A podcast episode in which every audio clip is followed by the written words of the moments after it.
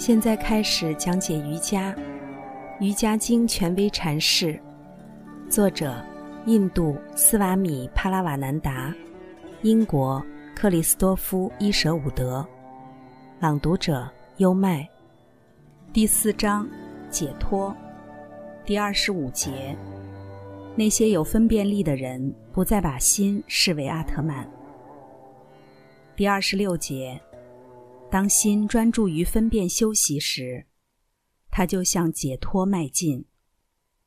第二十七节，人心对其分辨休息，哪怕稍有放松，也会因为过去的习性导致精神涣散。第二十八节，可以用消除觉悟之障碍的同样方式来克服精神涣散，也就是通过冥想，把心分解回到其最初因。即达到三昧，这正如第二章第十、十一条真言所解释的。释利罗摩克里希那有句名言：在天热的时候，人需要不断的摇扇；但在和风拂面的春日就不必如此。当人获得觉悟时，就能持续的感受到恩典的和风，不再需要摇扇，不断的分辨休息了。第二十九节，即使拥有了所有超自然力量，却依然心定。这样的人因其达到了完美的分辨，而获得了被称为德云的三昧。第三十节，从此断除了无名和苦难之因，并摆脱了业力。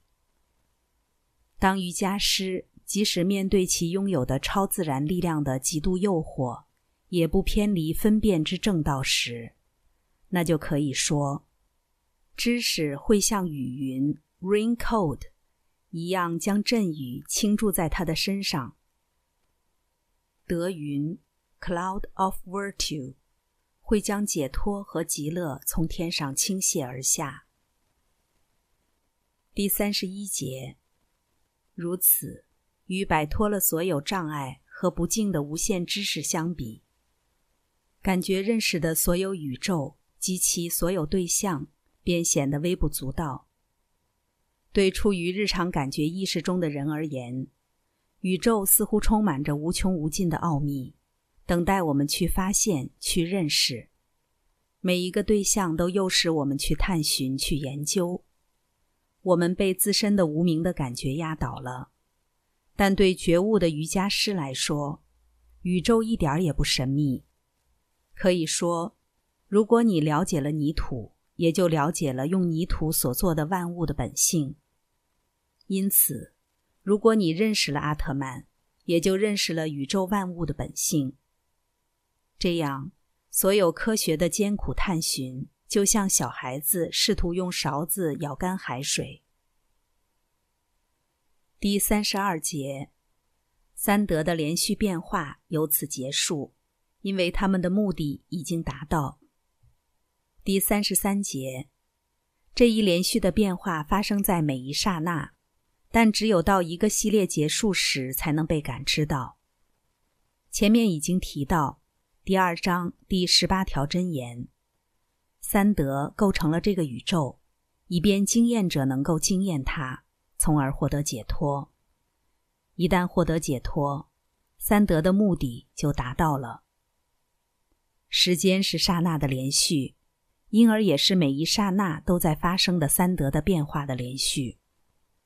只有当一个完整的刹那变化系列造成足以使我们的感官觉察到的显著变化时，我们才能意识到两个特定瞬间之间发生的这一系列刹那变化。比如，我们无法意识到蓓蕾绽放的每一刹那，但在一个系列结束时。也许需要几个小时，我们认出了期间的变化，它变成了盛开的花朵。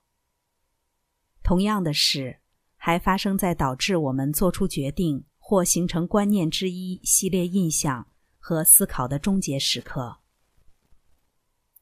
第三十四节，当三德不再为阿特曼服务时，他们就分解成原质，这就是解脱。阿特曼作为纯粹意识，在其自身的纯洁本性中放射出光芒。让我们以斯瓦米变喜的话作为本书的结语：自然原质的任务已经完成。这一无私的任务是我们和蔼的母亲及自然强加给自己的。他用手轻轻地托起忘记了自我的灵魂，让他再看一看他在宇宙中的所有体验及所有表现，带领他穿越各种身体，越升越高，直到找回他失去的荣耀，回想起自己的本性，然后。这位慈祥的母亲沿着来时的路回去了，因为还有人迷失在无踪可寻的生命沙漠中。这是他的工作，没有起点，也没有终点。在经历苦乐、经历善恶之后，无尽的灵魂之河正汇入完美和自我实现的海洋。刚才带来的是，现在开始讲解瑜伽。《瑜伽经》权威阐释，第四章解脱，第二十五节到三十四节。阿特曼作为纯粹意识，在其自身的纯洁本性中放射出光芒。至此，全书完结。瑜伽是一门亲政的学问，是引导人的心灵通向自由和平的学问。《瑜伽经》的原文只有几千言，但微言大义。二零二三新年伊始，希望通过这本《瑜伽经》的注释本，可以对你的生活提供一种全新的哲学理解以及有益的指导。跟着优麦，带你不走寻常路的看世界。